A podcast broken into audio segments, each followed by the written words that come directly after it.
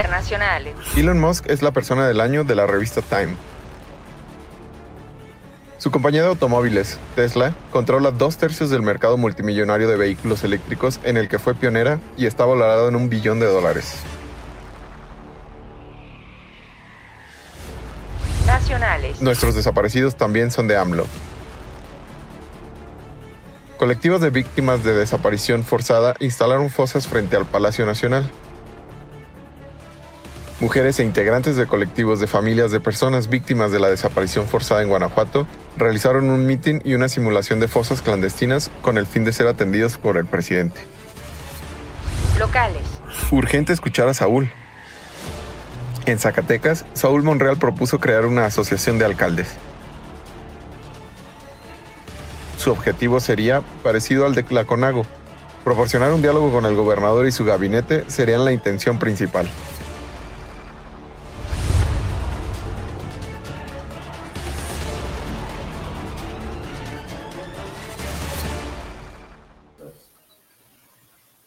Qué gusto saludarles, buenas noches.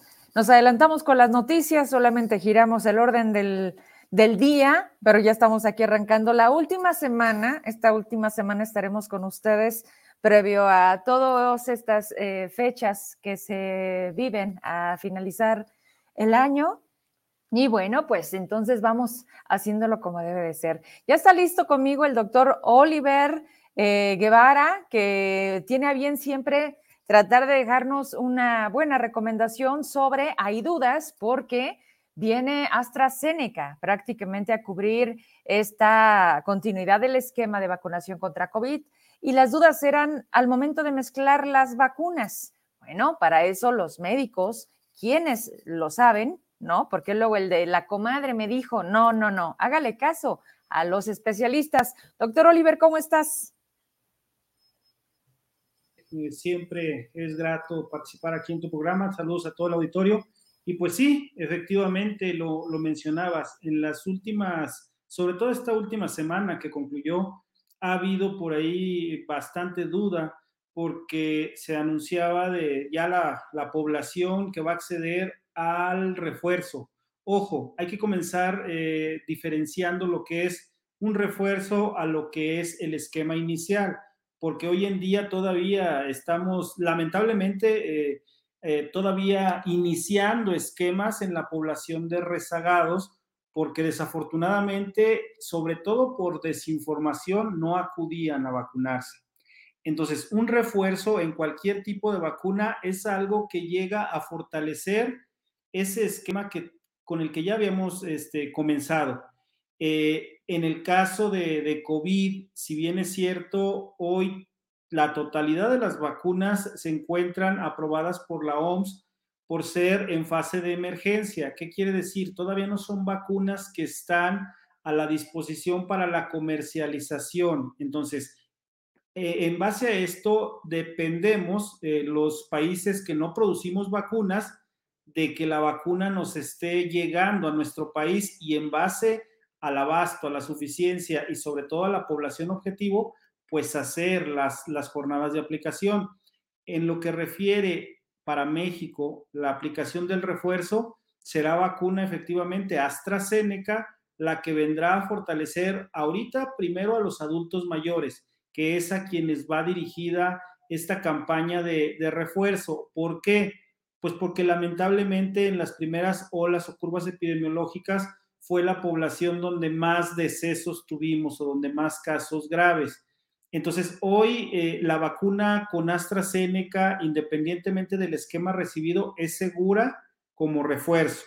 No, eh, no caigamos en esa confusión de que si voy a reiniciar ahora eh, doble esquema de AstraZeneca y después me voy a aplicar Pfizer, no. Es una sola dosis, hasta ahora el dato que tenemos, aplica como refuerzo y viene complementario al esquema inicial que se había aplicado hace pues ya más de un semestre.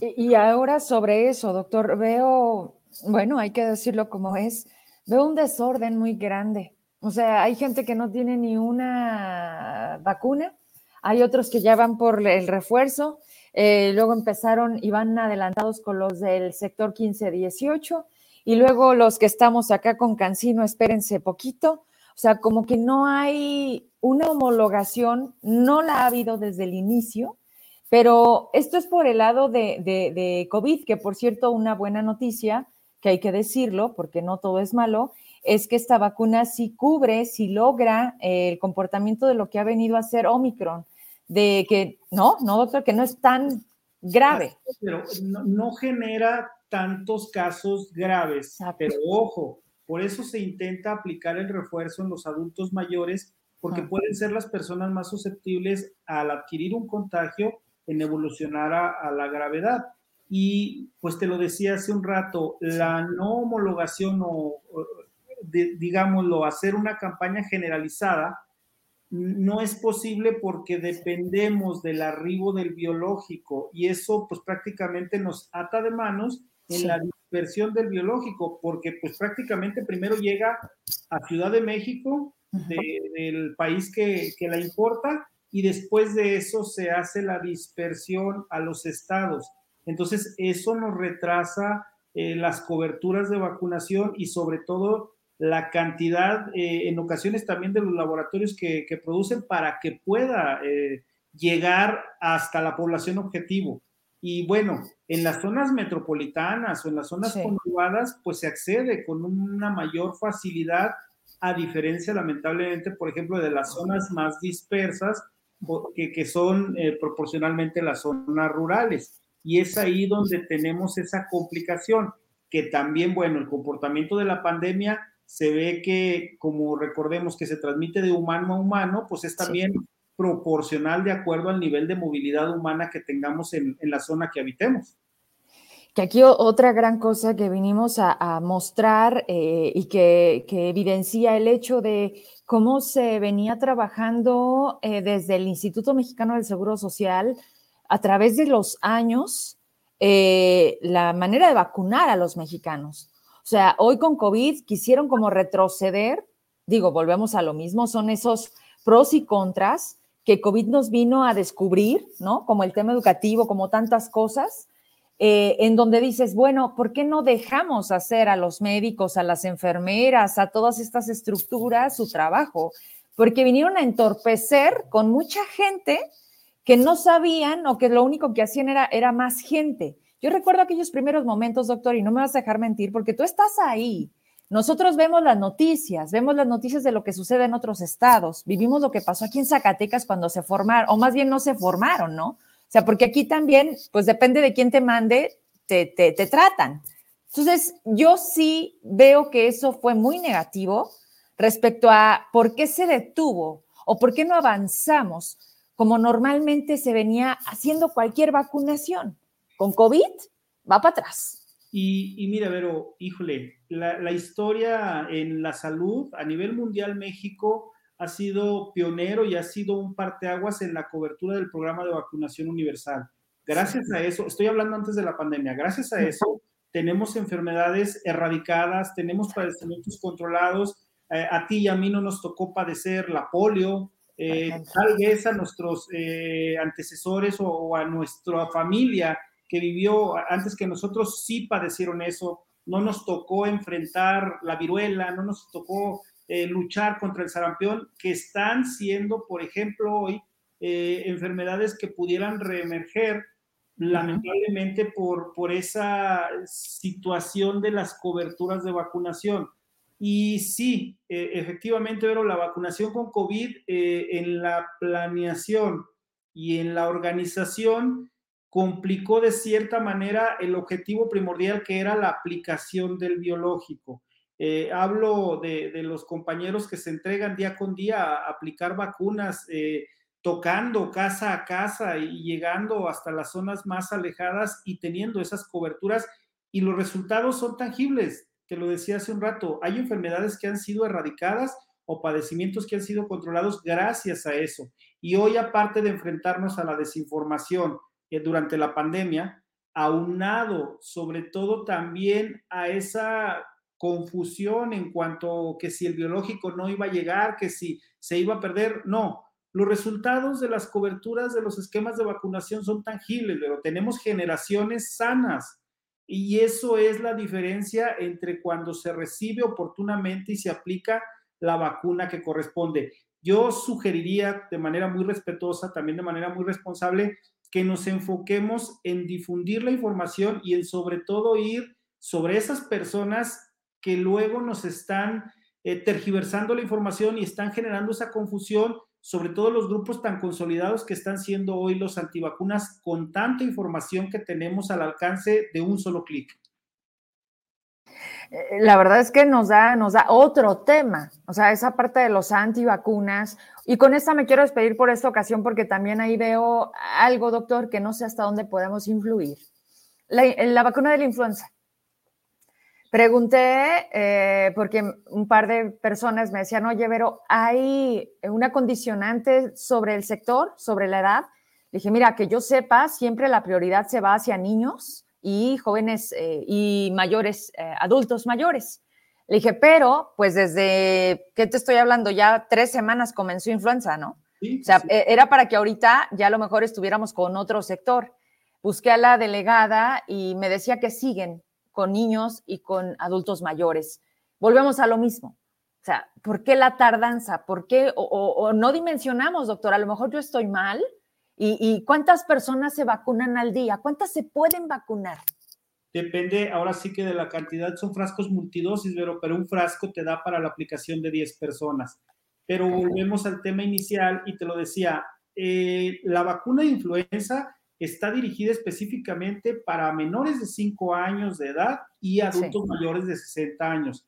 La población de los 6 a los 59 años debe tener ciertas condiciones, comorbilidades, sobre todo una obesidad, eh, diabetes o hipertensión descontrolada y las mujeres embarazadas. Son el grupo blanco a lo que se refiere la aplicación. Ahora, también con influenza, afortunadamente el año pasado nos dejó esa lección que gracias a las medidas preventivas, sobre todo el uso de la mascarilla, aunada al distanciamiento social, logramos tener una contención muy grande en, los casos de influenza. Tan es así que de manera oficial no tuvimos casos ni tuvimos alguna defunción por influenza y obviamente no es casualidad, es parte de las acciones en materia de salud pública que se emprenden, porque ojo, volvemos también al tema y con esto concluimos, pero para que desarrolle este programa, la vacuna es un complemento, no suple ninguna medida, no reemplaza ninguna eh, estrategia que estamos tratando todavía de,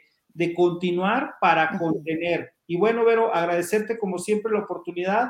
Yo quiero desearle a todas las familias que hoy nos están viendo la, la mayor de las bendiciones, nuestros mejores deseos. Por favor, convivamos y hagámoslo de una manera muy responsable para no tener que lamentarnos en el 2022, encontrarnos acá de vuelta con mucha más información, con más temas y ayúdenos, por favor, a, orientar a esos adultos mayores que hoy tienen la confusión de si se vacunan o no se vacunan. Accedan, vayan, vacúnense, porque esa también va a ser la diferencia entre vivir o morir en el 2022. Y yo a ti te agradezco muchísimo que hayas aceptado acompañarme a lo largo de estas semanas. Con hoy, este lunes, concluimos pues prácticamente este año y de verdad, agradecidos a nombre de muchísimos zacatecanos que sé que así se sienten, con ese agradecimiento a tu entrega, a tu profesión y a estar en este momento tan complicado, eh, pues dando todo, dando tu inteligencia, dando tu experiencia, dando la manera en cómo tienes a bien atender cuando hemos buscado de ti un apoyo. Gracias, doctor. Espero seguirte teniendo en el 2022 que vengan cosas buenas para Zacatecas y que vengan cosas buenas para ti y tu familia. Muchísimas gracias, Vero. Un abrazo, cuidémonos mucho y nos vemos pronto. Primero Dios, hasta pronto. Gracias.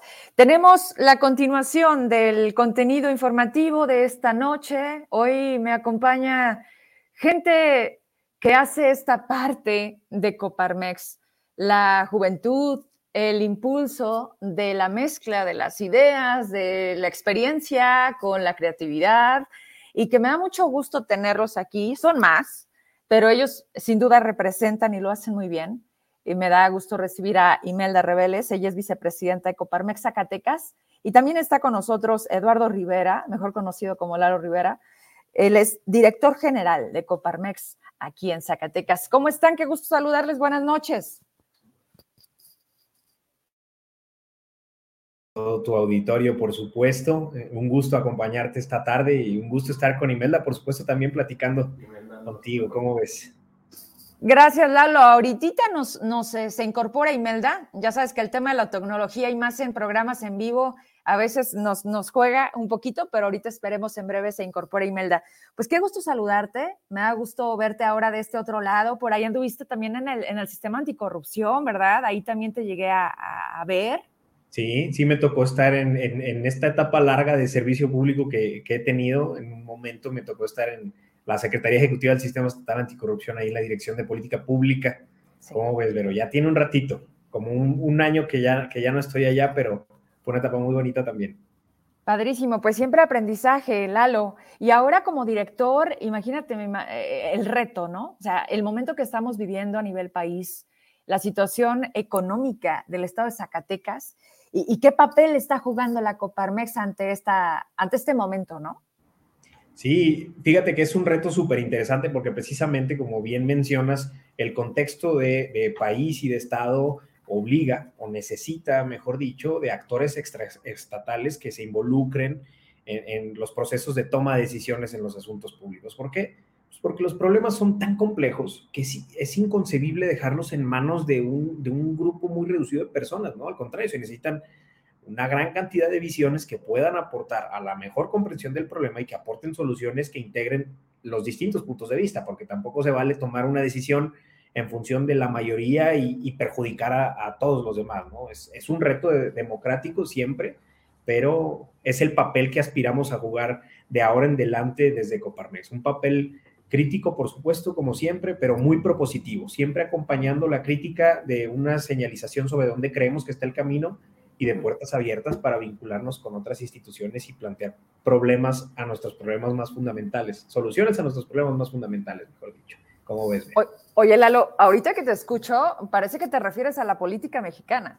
O sea, la, la, la realidad es que pareciera que hoy no cuentan las otras voces. Hoy la crítica no es bien recibida. De hecho, siempre hemos sido eh, complejos como seres humanos ante, ante la no coincidencia. No sé si te pasa, yo, yo te he visto a lo largo de lo que, de lo que has desarrollado, este, eh, hemos coincidido y también no hemos coincidido. Claro. Y, y, sobre eso es cuando se vuelve muy rico el hecho de decir, ok, no coincido con tu idea, pero creo que sumados funcionamos bien. ¿No? Es, más, es más importante encontrar las coincidencias siempre. El detalle es que si vivimos bajo un contexto en donde el, al conflicto se le ve como algo malo. Y conflicto no significa ser enemigos mortales, ¿no? Solo significa que vemos las cosas de distinta forma y el reto es tender un puente, construir un puente que nos permita a ambos atender el problema desde donde lo vemos, claro, y haciendo algunas concesiones, porque es natural, no podemos tenerlo todo de un lado y abandonar el resto, ¿no? Es importante conciliar. Entonces, en democracia, esto es natural, nada más que muchas veces a la gente se le olvida y, y piensan que, lo, que cuando las cosas se apoyan de forma unánime es sí. mucho mejor, cuando en realidad es bastante sospechoso que en una sociedad democrática donde hay tantos puntos de vista se pongan de acuerdo tan fácil. No, todo lo contrario, es muy natural. Y se, y se vuelve peligroso, se vuelve grave, porque, porque entonces te das cuenta que o, o, te haces a la idea, aún tú teniendo otras ideas, aunque no, aunque no estés tan de acuerdo. Es, claro. es, muy complicado, Lalo. La, la, verdad es que aquí nos va a agarrar como la inspiración y me sí, da no, mucho gusto porque se está conectando ya Imelda y me da mucho gusto saludarla. Nada más tener al 100 su comunicación. ¿Tú me dices? Ok, ¿cómo estás, Imelda? Buenas noches. Estábamos presentándote, pero Hola, ahora sí que ante tu ausencia. Buenas noches. Muchas gracias. Hay sí unos problemitas ahorita con la conexión, pero ya estamos aquí. Qué bueno, me da mucho gusto conocerte. Tú eres vicepresidenta de Coparmex y, y nos adelantamos un poco con, con, el director de esta institución que es, es Lalo. Eh, y bueno, vamos entrando a esto, ¿no? Uh, han tenido acercamiento con el gobierno del Estado actualmente con, con esta nueva gobernanza, eh, justo con esta intención de sentarse a la mesa, porque supe de un par de reuniones en las que creo que no queda claro ¿Qué, ¿qué, papel juega la iniciativa privada?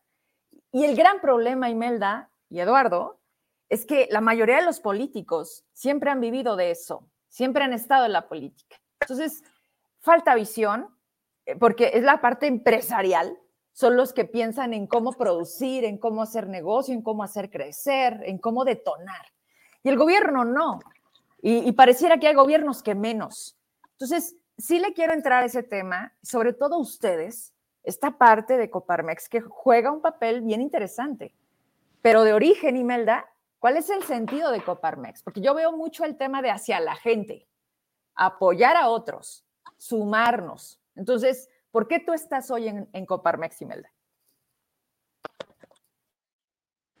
Bueno, pues como comentaba antes Lalo, la idea de Coparmex sigue siendo el bien común del país, ¿no? Entonces nosotros como empresarios, claro que estamos atentos a las cosas que suceden en la sociedad, ¿no? En diferentes ámbitos, empresarial, político, social.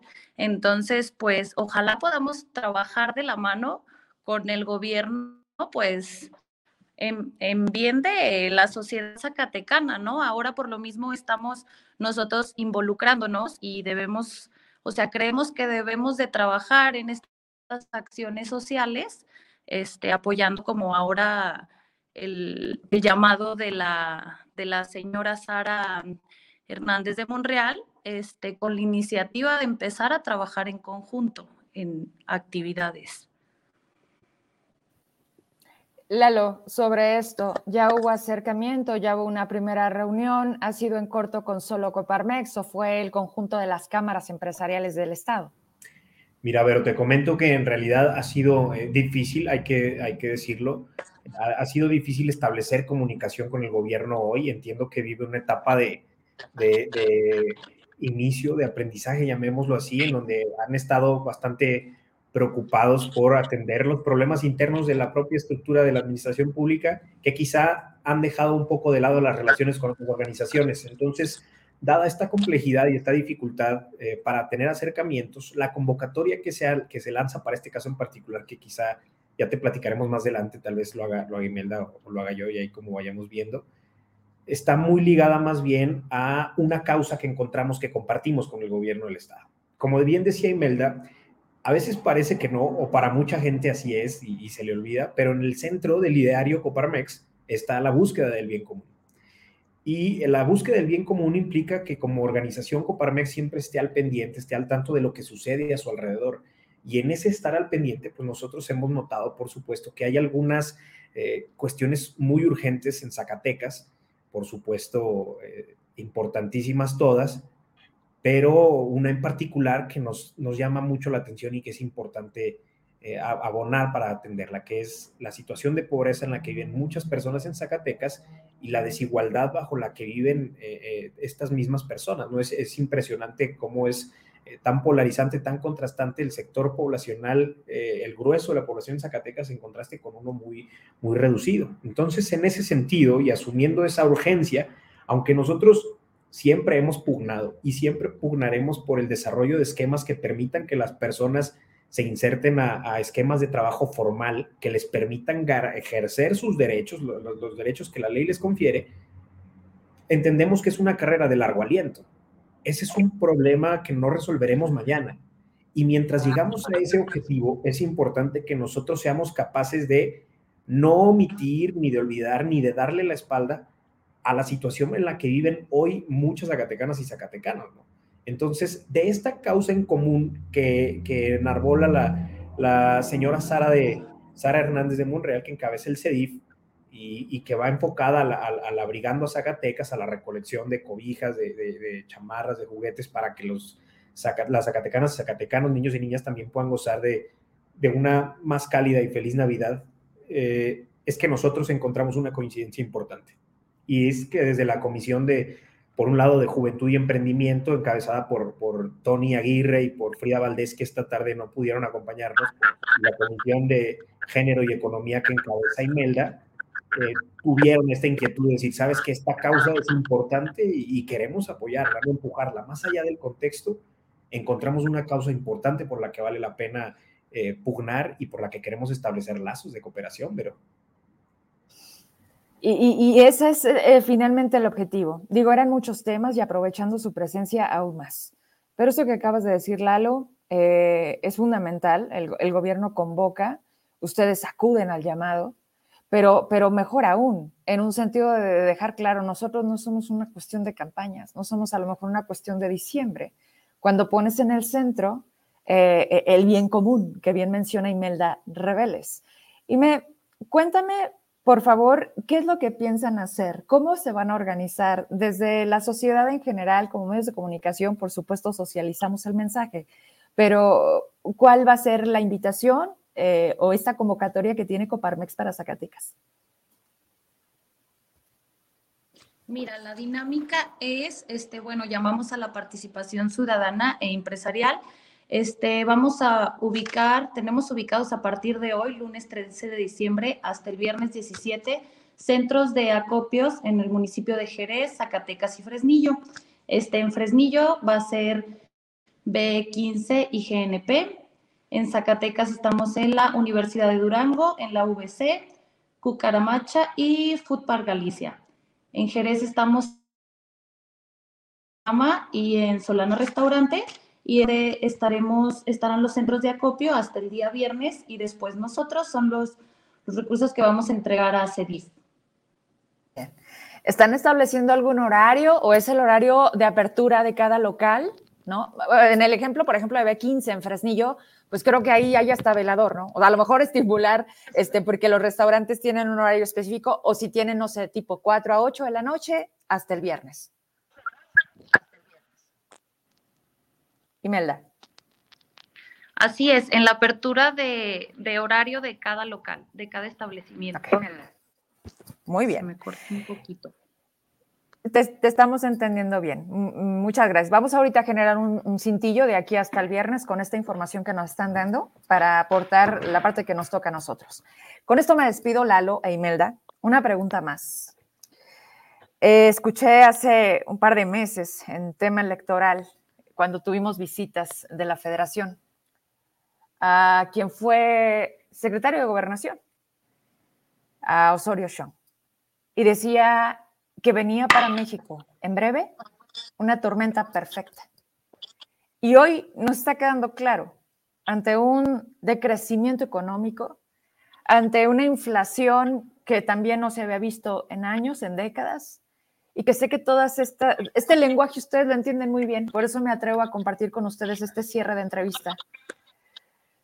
Y primero voy contigo, Imelda, para cerrar con Lalo.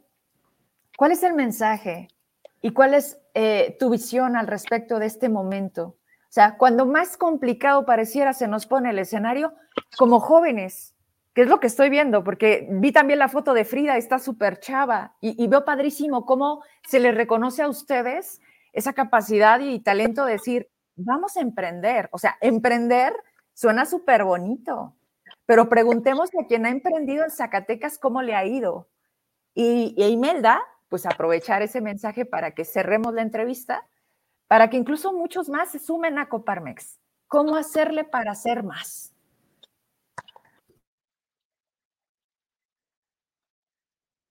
Claro, sí. Un tema que comentábamos era, hay que apoyar y reconocer a todos esos emprendedores y a esos jóvenes que se atreven a, en Zacatecas, porque sabemos que la situación también este, es complicada, a salir adelante y que estemos involucrados en el tema empresarial y que queramos aprender, conocer y apoyar, ¿no? O sea, yo creo que más que nada el interés es importante y bueno, tenemos un camino muy largo por recorrer, pero eso estamos y, vamos y ahora sí ya se nos cortó por completo y me, fíjate que ahora sí ya fue mucho, mucho lo que se nos cortó y me fue imposible poder entenderte. Vamos a hacer el último, el último intento. Sales, entras mientras me despido con Lalo para tratar de darle como debe de ser, ¿no? Para tratar de entender tu mensaje final. Te agradezco mucho la paciencia y lo intentamos. Lalo, pues ya te aventé como tres preguntas en una, pero con una, con una, Lalo. ¿Cómo, ¿Cómo visualizas? Porque incluso el propio presidente, es que me encanta luego debatir contigo estos temas. luego te invito a, otro, a otra cosa, ¿no? Con, no con cargo de Coparmex. Luego te hablo a ti, Lalo Rivera, ¿no? Ok, perfecto. El presidente lo ha dicho en sus mañaneras, que el sector empresarial, y lo ha tratado, no solo dicho, como un enemigo, ha abandonado a los empresarios, porque dice que, pues que, pues que son conservadores, neoliberales y que les sobra y que hay que darle al pobre.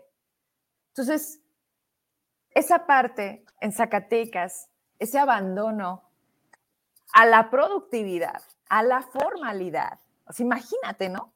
Haces todo para que camines derechito, para tener a tus trabajadores en el IMSS, porque es requisito para poder ser parte de un grupo. Entonces, ¿qué es más fácil, Lalo? Ante los ojos del propio gobierno, portarte bien, querer hacer las cosas bien, o irte medio chueco, y pues parece que es más premio, ¿no? ¿Cómo lo ves tú? Mira, pero lo veo bien complejo, pero creo que hay una explicación ligada importante primero a entender que el discurso presidencial es una narrativa, es un ejercicio retórico que muchas veces se utiliza mm, solamente para establecer los, las fronteras o los límites de, de identidad entre un grupo y otro. Yo estoy cierto, porque me parecería muy irreal que fuera distinto, que el presidente comenta lo que comenta por, esa razón y no porque realmente lo crea. Porque es imposible pensar que en un país como el nuestro, en un estado como el nuestro, eh, el, sector productivo, el sector este, empresarial y, de las integrado por las unidades económicas, pues sea un enemigo del bien común como tal, para empezar. Y dos, en un contexto de desaceleración económica que vivimos en el país, en el mundo, pero que en Zacatecas hemos vivido desde hace ya unos cuantos años, más o menos desde 2015, incluso llegamos a estar a, menos 6 puntos porcentuales de crecimiento, cuando un trimestre anterior, en 2014, estuvimos a 4% de crecimiento, pues es complicado eh, para las personas eh, emprender proyectos formales que garanticen a los trabajadores ciertos derechos. Nuestro trabajo siempre va a ser pugnar por esa formalización en el sentido de decir que lo más importante es que el trabajador sea capaz de ejercer esos derechos a los que, a los que tiene vamos, derecho, valga la redundancia, discúlpame la, la expresión como tal, pero creo que tiene mucho que ver con un contexto que hemos arrastrado ya desde hace mucho tiempo. O sea, esto no es nuevo. Decir que, que esto se, surge en este periodo presidencial sería mentir. Quizás se exacerba por la narrativa presidencial. El reto está en que nosotros como organismos empresariales y las unidades económicas en Zacatecas, que por ejemplo representan una, gran cantidad de la producción que se genera a este lado, podamos encontrar esquemas de colaboración con el Estado para propiciar saltos de desarrollo de, de nuestras micro, pequeñas y medianas empresas hacia pequeñas, medianas y grandes respectivamente. Ese es el gran reto, que va ligado, por supuesto, a la formalidad. Pero no ha sido, vamos, no es, no es, no es un tema tan sencillo, ni es un tema tan, tan, ¿cómo plantearlo? Es que bien lo dices, Lalo, no es una cuestión de ahora. No. Y hay que abrir los ojos ante eso, porque sabes algo, sentimos que esto acapara el pasado y tenemos un gran error como, como humanidad entera, la corta memoria. Y, eso nos viene y, y, nos hace que entonces sea más fácil meternos y encajonarnos en un nuevo discurso. Si te parece, entonces está bien, pero si no te parece, entonces todo está mal, pero todo. Entonces es, muy complicado porque estamos hablando de una sociedad que se ponga de acuerdo. y ese es el gran reto. Es el gran reto, como dices, pero dice por ahí, hay una persona me dijo alguna vez que el reto de este siglo es aprender a convivir con otros, ¿no? Es aprender a tender puentes con el que piensa distinto, porque efectivamente hoy vivimos, hoy es un tiempo complicadísimo para los que preferimos los matices, por ejemplo. A mí me gusta ver los grises, ¿no? Y tratar de encontrar una explicación, no tanto el blanco y el negro, porque la realidad es muy compleja como para encasillarla en dos posturas. Y el reto es ese. Y lo que queremos asumir desde Coparmex es, en este contexto de blancos y negros, ser el gris que necesita Zacatecas. Ser el gris y ser capaces de, capaces de tender puentes de comunicación con instituciones públicas, privadas, con quien sea que esté dispuesto a colaborar para atender nuestros problemas más fundamentales, ¿no? Para poder aportar en el desarrollo, en la reactivación económica, en el turismo, en el combate a la corrupción, qué sé yo, ¿no? Es importante asumir ese papel en este contexto tan adverso para ello, pero si no lo hacemos nosotros, ¿quién lo va a hacer, no? Tenemos que dar un paso al frente, creo yo. Pues muchas gracias, Lalo. La verdad es que, como siempre, aprovechamos el tiempo, aunque sea breve una entrevista, y, hablamos de muchas cosas, pero es cuando nos damos cuenta de lo que es necesario también. Y el espacio siempre va a estar dispuesto para ustedes. Un gusto verte, gusto platicar contigo. Imelda, regreso y con eso cerramos. Eh, también una invitación a pertenecer. Eh, ¿Qué necesitas para ser parte de, de, ustedes? O sea, ¿cómo, ¿cómo alguien que está viendo hoy la entrevista debe de contar con qué características para formar parte de, ustedes.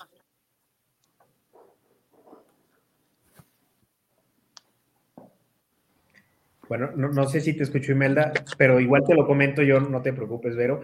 En realidad, lo único que necesitan es, primero, acercarse con nosotros, no, no mordemos, no, hacemos nada. con este, un, registro patronal que nos permita a nosotros este, tener una, una razón social y, unas referencias fiscales de la existencia de, de, la actividad empresarial que se está realizando.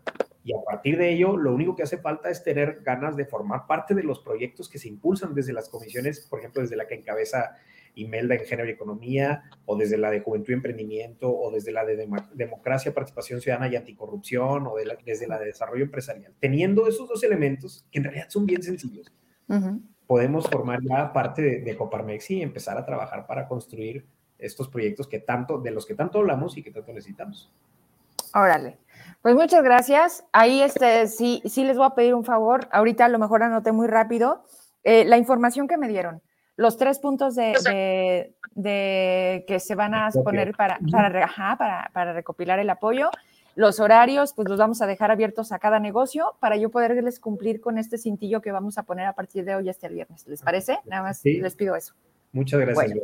a ustedes, gracias Lalo, gracias Imelda, un gusto saludarles, a ti Imelda, conocerte. Buenas gracias, noches. Verónica, buenas noches. Bye, buenas noches, hasta luego, Vero, gracias. Bye.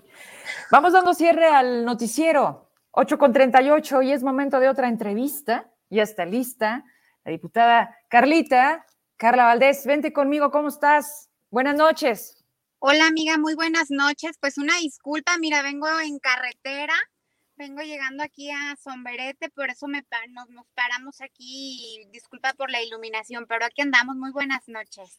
Al contrario, te agradezco doblemente que ese no sea un motivo para que canceles entrevistas. Me encanta cuando la gente lo hace siempre posible y hay que reconocerlo porque aquí sí, aquí sí te queremos escuchar, diputada en esta tribuna, en esta trinchera con Vero Trujillo, es necesario que vean quiénes son los diputados y quiénes realmente están sirviendo al pueblo, porque vaya, qué lamentable lo que hemos visto y lo que te toca vivir a ti ahí, con esos compañeros que se supone cuando tomaron protesta, Carlita, tenían un fin común y muy claro, que era servir al pueblo. Quiero empezar por ahí. ¿Cómo te sientes? Bueno, pero pues primero que nada decirte que efectivamente creo que estoy preocupada, pero lejos de estar preocupada, estoy ocupada. Fíjate que hay veces que tú cuentas con la simpatía de la gente y cuando uno camina el distrito, uno hace muchos compromisos. La verdad es que tú vas caminando y tocando puertas y la gente te va explicando qué es lo que ocupa, qué es lo que necesita. Y hoy, bueno, pues me da tristeza que, que no han entendido que debemos estar aquí más que nunca. Hoy la gente nos pide seguridad, hoy la gente nos pide salud, hoy la gente nos pide que estemos unidos. Al final del día, yo le quiero platicar a la gente que te ve, Vero, que yo esperaba una respuesta positiva de mis compañeros diputados, al menos en el tema del medicamento para los niños con cáncer, al menos en el tema de salud. Y primero decirles que se aprobó un presupuesto de mentiras, un presupuesto donde nos dicen que van dos mil millones de pesos a gestionar, que no asegura la nómina para los maestros, estamos viendo bolsas discrecionales en la Secretaría de Finanza y Finanzas. Y hoy, pues ya lo ha dicho hasta el mismo magistrado Arturo Nale, el presidente del Poder Judicial, este, creo que es muy importante. Mira, pero quiero platicarles a todos que yo presenté una reserva para que nos dieran 3 millones de pesos a, a, la Asociación de Niños con Cáncer y los diputados de Morena y los aliados me la votaron en contra. Que yo presenté una reserva porque al presupuesto de salud, óiganme bien, es una tristeza, es una barbarie que le hayan puesto 14 millones de pesos más y hoy estuvo en la, en la legislatura el exsecretario de Finanzas, donde ni siquiera están contemplando lo de la inflación. El presupuesto de, de servicios de salud sube el 5%. Y yo estoy bien segura, pero estoy completamente segura que ni siquiera lo analizaron, que ni siquiera se dieron pues una oportunidad de revisar qué es lo que podían impactar con ayudarme a votar estas reservas tan importantes. Por darles un ejemplo, Norma Castorena, la líder sindical de los servicios de salud, estuvo en la comisión de presupuesto y yo veía la disponibilidad de los diputados, yo veía que ellos sí quieren ayudar al sector salud, pero lamentablemente en los votos con ni una coma al presupuesto, estoy segura que ni siquiera lo estudiaron. Estoy convencida de que no le quieren ayudar a la gente porque no me lo demostraron en los votos y se los voy a decir que al final del día yo solamente quiero que le ayudemos a esos ángeles blancos, a las enfermeras. Todo el pueblo tiene que saber. Una enfermera hoy gana 180 pesos diarios y yo con este con esta reserva quería que le ayudáramos para que ganen 250. Venimos de pasar una pandemia, necesitamos especialistas. Un especialista hoy en los servicios de salud Mira, Vero, ganan 460 pesos y con esta reserva 580.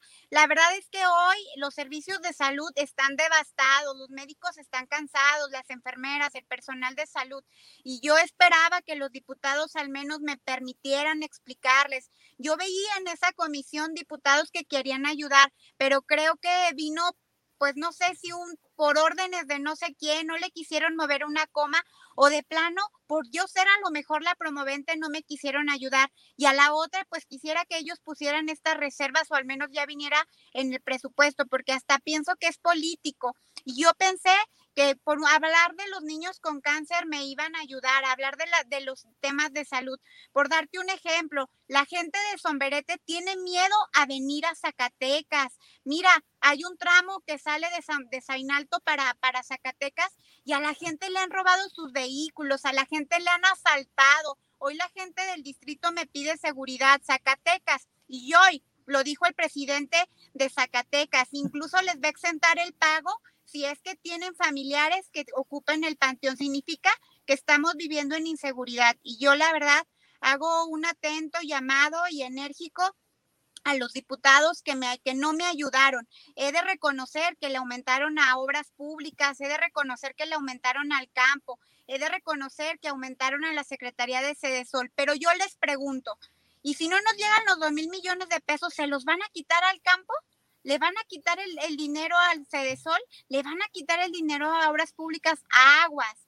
Es muy complicado. Si el presidente de la República no le cumple a Zacatecas, podemos votar en un presupuesto de fantasía. Y la verdad, Vero, por eso yo quise entrar contigo, porque la gente tiene que saber, no se tocaron el corazón y se los digo y se los vuelvo a repetir. La verdad, se me hace una tristeza. ¿Cuántas muertes más tienen que pasar para que los diputados estamos unidos ya dejando la política. ¿Cuántas muertes más de niños con cáncer? ¿Cuántas muertes más de todos los pacientes que llegan a los hospitales? Hoy los médicos, Vero, están, están ahí porque tienen la humildad, porque tienen ese espíritu de servicio, las enfermeras, el personal. Pero yo les digo, qué tristeza y espero que recapaciten su voto. A ver, Carlita, en, todo esto que nos vas compartiendo, yo, yo veo muchas cosas. Primero, ¿dónde queda la autonomía del propio poder legislativo? Nos queda claro que aquí no está, fíjate nada más, ¿dónde está la capacidad de la, del individuo? O sea, ¿dónde estás tú, Carlita, pensando en hacia dónde va el hecho de ser hoy diputada? O sea, ¿a qué papel están jugando? O intentar hacer creer a, a la gente de que eso es bien. O sea, no, no hicieron todavía el absurdo de sacar una lona donde decía que habían hecho un presupuesto con mucho amor para Zacatecas. O sea, e, esto yo lo traduzco en una burla y es una burla cuando no tienes el respeto, primero que nada, hacia el otro. O sea, tú simplemente por ser oposición, lo que digas, así sea la mejor reserva, sea la mejor punto de acuerdo, sea la mejor reforma a la ley, no. O sea, ¿así van a ser los próximos tres años, diputada? Mira, pero yo espero que esto no sea un atentado contra los poderes, contra el legislativo y contra el judicial. Yo es se los platico a todos y lo he de reconocer y se los digo. Nosotros, bueno, ellos, ellos votaron un dictamen sin tener dictamen. Un día en la mañana llegaron con su mayoría avasallante, llegaron, votaron a favor el dictamen porque dicen que así se imponen las mayorías, lo dijeron ahí, pero estaban recibiendo después a la red plural de mujeres, después recibieron al rector de la universidad, no le movieron ni una coma al presupuesto, cuando anteriormente nos dejaban, nos estudiábamos el dictamen. Es más, ni siquiera cuando, cuando comenzó la sesión el martes lo conocíamos el dictamen. Yo la verdad creo que es un atentado y todos lo hemos dicho. Ustedes vieron manifestarse a Arturo Nale, que al final es un presidente de un poder. Nosotros no nos importa, dicen que nos duele, que nos duele que teníamos dieta. ¿Cuál dieta? Yo pregunto, ¿cuál dieta? Realmente nosotros los diputados nos dedicamos a legislar, pero la gente muchas veces, Berito, no entiende qué hace un diputado y los diputados hacemos leyes y se acercan a pedirle a uno el medicamento, el bolo de la posada, y tenemos que andar ahí porque cuando uno anda en territorio ve la necesidad de la gente, pero desafortunadamente pues se ha indignificado esta, pues sobre todo esta legislatura. Yo apelo a la buena voluntad, pero sobre todo pues yo no sé qué tengo que hacer o qué tenemos que hacer como bloque opositor. Por darte un ejemplo, le quitaron también a la Secretaría de la Mujer, le dieron dinero a la Secretaría de Gobierno, 17 millones de pesos, ahí encapsulados en un capítulo para apoyos sociales, donde también existe la bolsa de, de finanzas, mm, un, un, chorronal de dinero, por decirles así, en bolsas discrecionales. Yo lo único que les pedía es que de esa bolsa discrecional se fueran los servicios de salud. La verdad es que estoy sorprendida y lo voy a decir siempre, desde que fui diputada en la 63, siempre he defendido esta causa y todas las causas, pero sin duda yo nunca había visto un presupuesto que no se le moviera ni una coma. Creo que es la primera vez de lo que recuerdan los demás diputados que no nos dejan. Pero yo creo que esto es por falta de comunicación. Yo descendré muy enérgica. Yo no sé dónde voy a encontrar al gobernador, pero yo le voy a decir que esto atenta contra la dignidad al menos de los servicios de salud. La verdad es una tristeza lo que nos está pasando y se lo repito. Yo pensé que los diputados, una vez que vieron a Norma Castorena, nos iban a ayudar, pero creo que traían una indicación muy clara. Ni una coma le movieron al presupuesto, Berito. Carla, vienes en tránsito, la gente te dice, porque la gente vive en la calle la situación de inseguridad, que perdóname, el gobernador salió a decir que se ha disminuido desde que llegó el presidente a poner una estrategia que a nadie le quedó claro, a donde no invitaron a los alcaldes, a donde no invitaron al alcalde de Fresnillo para acabar pronto, ni siquiera por ser hermano del propio gobernador. Ahora resulta que los, los eh, ya, ya, ya ha vertido frutos. O sea, tú me estás diciendo que la gente te reclama seguridad, porque desde la campaña, no me vas a dejar mentir. ¿Qué te pide la gente, diputada, antes de que fueras diputada?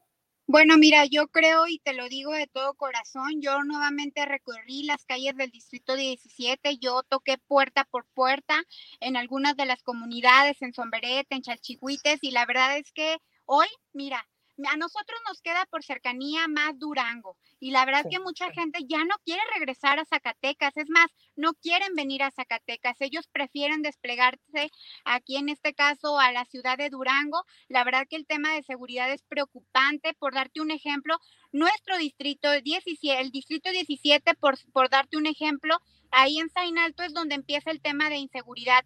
Y la verdad es que se están peleando los dos cárteles más importantes de México, de Zacatecas. La gente me está diciendo, doctora, me robaron mi carro, doctora, me están pidiendo derecho de piso, doctora, nosotros necesitamos que, que busquemos y no le damos dinero a quien nos da la Procuración de Justicia. La verdad, yo creo que la gente misma me lo, lo dice. Entonces, ¿por qué hoy el alcalde de Zacatecas va a darle en este caso el derecho de panteón, y lo dice que por licencia humanitaria les quiere exentar el pago, significa porque en Zacatecas están existiendo muertes violentas, lo dijo el tesorero de Zacatecas, y yo por eso repito, la verdad es que necesitamos tener sobre todo un presupuesto que haya consenso. Estoy preocupada, siempre hay pues ejecuciones, hay gente en los puentes colgados y la gente está asustada, pero y bueno, ¿no? ¿Qué te hablo? Este tema nunca lo tocan los médicos, pero muchas veces somos rehenes de estos grupos criminales.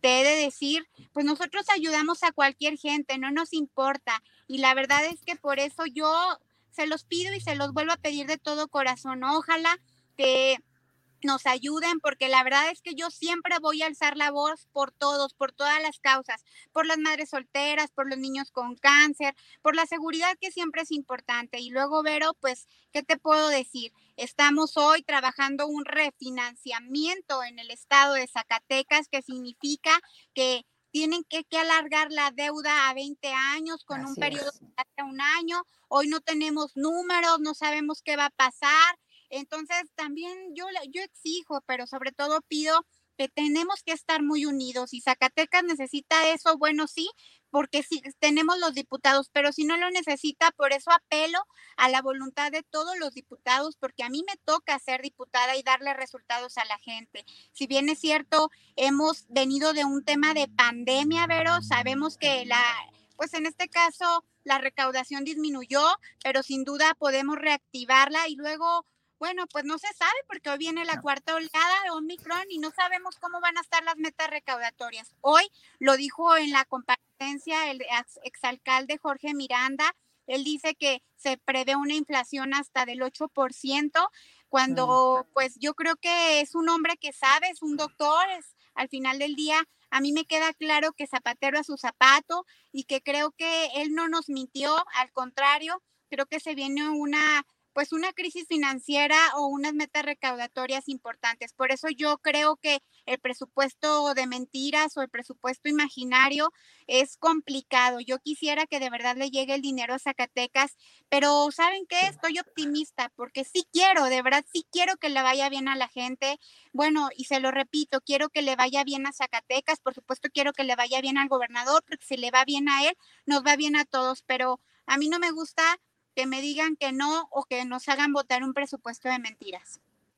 Hay una pregunta eh, de Heraclio. Me dice, buenas noches, Vero. Pregúntale a la diputada por qué retiró las cinco reservas que había presentado en la discusión en lo particular. Ah, Heraclio, mírate, te voy a contestar muy claro. Ellos traen la indicación y no retiré cinco reservas, retiré tres reservas, porque la primera de los niños con cáncer nos la votaron en contra, porque la segunda de la retabulación, de en la profesionalización me la votaron en contra y las otras tres reservas no la entendieron los diputados. Aparte, traían la indicación, dime cuál reserva de las de nosotros salió a favor.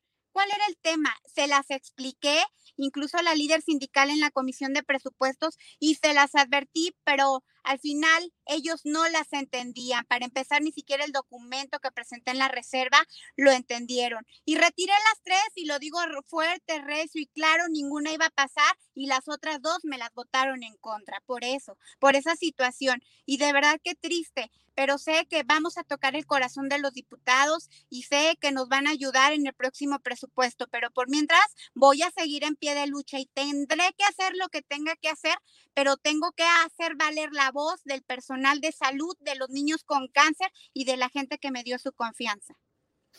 Con esto cierro, y no porque se me haya olvidado, por supuesto que no es menos importante. Has atendido a la gente, a los jubilados, a los pensionados, y hoy, Carlita, particularmente me decían, pero no le van a pagar a los jubilados y a los pensionados su aguinaldo. A los 4.600 no se les va a pagar porque así lo decidieron. ¿Y sabes qué? Lo importante es que no lo digan para que pasando el 15, pues ya se van de vacaciones. Aunque tomen, aunque cierren, ya no están. Sí, pero pues se, se me hace muy triste creo que vuelvo a insistir, yo creo que y apelo a la buena voluntad de no dejar a las familias sin su aguinaldo y por darte hoy un ejemplo y quiero decirles que también hoy estoy preocupada, he recibido las llamadas de los alcaldes donde tampoco les han dado el adelanto de participaciones y hoy en las presidencias municipales tampoco tenemos hasta el día 20 aproximadamente a más tardar para pagar los aguinaldos, también es un tema de preocupación, hoy se lo externé a la subsecretaria, le dije que cuando iban a ayudarnos para el tema de los aguinaldos y todavía no hay fecha. Yo creo que todo es importante. Creo que Bueno, nuevamente insisto, apelo a la buena voluntad de la gente, de los del secretario de Finanzas, del gobernador, pues para que suceda, porque al final del día somos zacatecanos, si bien es cierto las campañas ya se, ya se acabaron, pero no se vale, creo que esto más bien es un tema de tener conciencia. Si no hay flujo, bueno, pues entonces que salgan y nos expliquen que no hay flujo o que no hay dinero, pues, para la gente que nos esté escuchando, pero que sí no lo digan, Berito, que, que no nos traigan con que sí, que con que no, pero ¿por qué? ¿Por qué? ¿Por qué hacerlo de esta manera? ¿Por qué tener agonizándonos? Yo, la verdad, eh, siempre se los he dicho, declaremos la unidad, lo más importante es que Zacatecas nos necesita unidos, no a la polarización, eso sí lo creo. Entonces, yo nuevamente insisto, yo no me voy a detener de hablar por la gente y luchar con, unas, uñas y dientes. Estuve la oportunidad de ser legislador en la 63 y también señalaba los errores, también al final este, decía los logros, pero siempre con la voluntad de la gente. Nosotros somos de la gente y estos cargos públicos pues son prestados. Yo insisto, Vero, yo vengo de abajo, yo no tengo ningún padrino político, mi papá también es maestro, se va a jubilar y bueno, pues yo creo que también el que vive el dolor ajeno y el que es empático a la gente tiene la voluntad, pero sobre todo toca puertas para seguir adelante. Entonces, pues muchas gracias, Vero, por la entrevista. Espero seguir platicando con ustedes y voy a seguir, voy a seguir aquí platicando qué es lo que está pasando en la legislatura. Aquí lo más importante, y con esto me despido y te agradezco también la comunicación desde carretera, Carlita, es que no nos hagamos tontos. Dinero sí hay, no para las cosas que, que, deben de ser. Las participaciones siguen llegando al Estado. Tienes a una compañera en la bancada que fue subsecretaria de egresos. O sea, el dinero no ha dejado de llegar a Zacatecas. Abonarle a la buena voluntad no nos están haciendo ningún favor. Ese es el punto, diputada, que tampoco nosotros podemos ser blanditos ante este escenario en donde ellos prácticamente no les está interesando el impacto que está teniendo el que no le paguen a un jubilado. Imagínate una Navidad sin el aguinaldo de ellos. No son ellos, son familias enteras. Entonces, si no tienes esa sensibilidad, ¿qué podemos esperar de este gobierno? Pues gracias, gracias, diputada, que llegues bien y estamos en comunicación. Muchas gracias, Vero. Dios te lo pague y seguimos en comunicación. Y a todos los que nos están escuchando, yo voy a reproducir esto en el Distrito 17 y te agradezco siempre, Vero, la buena voluntad y ojalá que los diputados que no me ayudaron nunca tengan un paciente con cáncer. Muchas gracias. Ojalá, lo deseamos de corazón. Gracias a ti, Carla Valdés, diputada local de esta legislatura. Son las nueve de la noche, yo prácticamente me estoy despidiendo, pues las noticias hoy las aventamos al principio me voy con un par de mensajes y mira, la verdad es que ya no se puede tapar el sol con un dedo. Aquí la cosa está muy clara.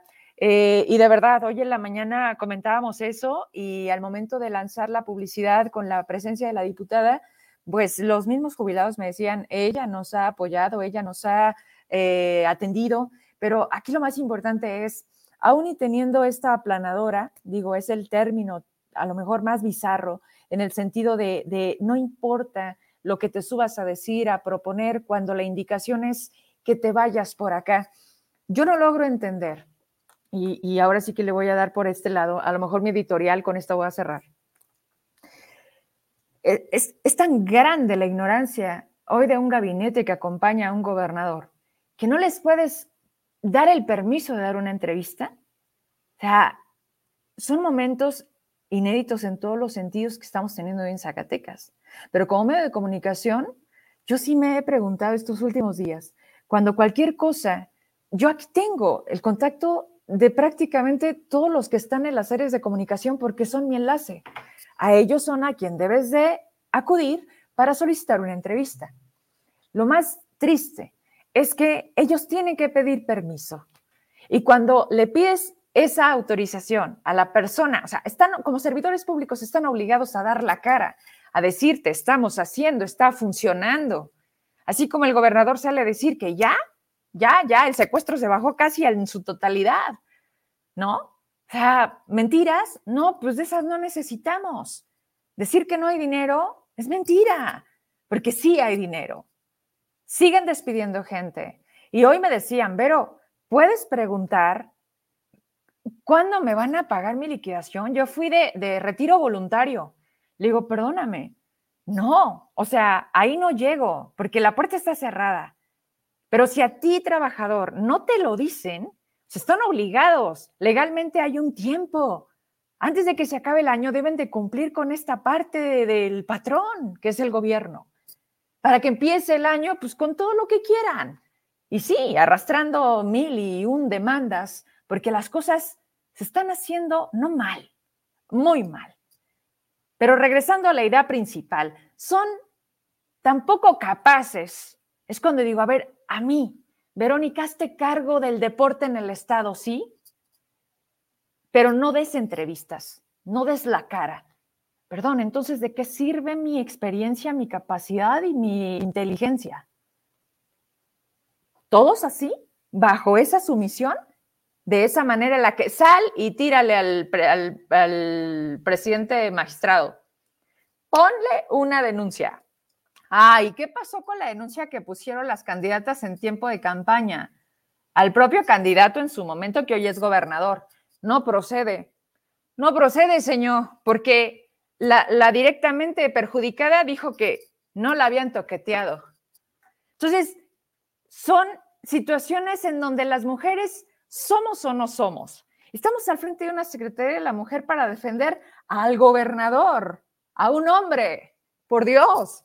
O sea, no habíamos tenido un momento tan absurdo políticamente en Zacatecas y con ese descaro salen a decir, pedimos respeto, por favor, respétense primero ustedes para que puedan entender de qué se trata el respeto.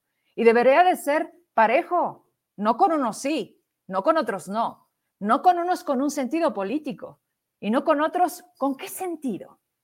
¿Qué está a cambio? ¿Qué hay de por medio?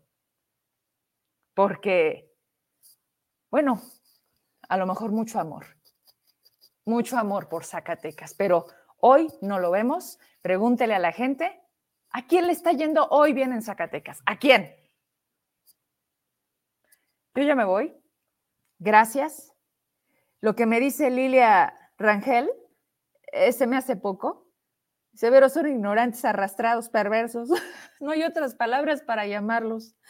Mi querido Ricardo Flores Suárez del Real, saludos amiga Vero, sin duda la diputada Carles de las que trabajan en el Congreso. Pues sí, mi querido Chicarcas, pero pues aquí no se trata de ser la más fregona, de ser la más bonita, de ser la más inteligente. Cuando la fuerza, la mayoría, la indicación está del otro lado. Nunca, nunca deberemos de tener esas balanzas de un lado. En esto urge y ojalá aprendamos, porque es un tema de elecciones, así es simple. ¿Cómo lo resolvemos, Vero? ¿Cómo le hacemos? Ah, pues piénsele a la próxima. Ni todo el poder, ni todo el amor, porque así es como se paga. ¿A usted le está gustando el cariño? Entonces, no se queje, o sí, sí, reaccione y cuando venga la parte que nos corresponde, hagamos que suceda. Buenas noches, un gusto como siempre estar frente a ustedes. Mañana nos esperamos a las 8. Aquí tenemos una cita. Que descanse.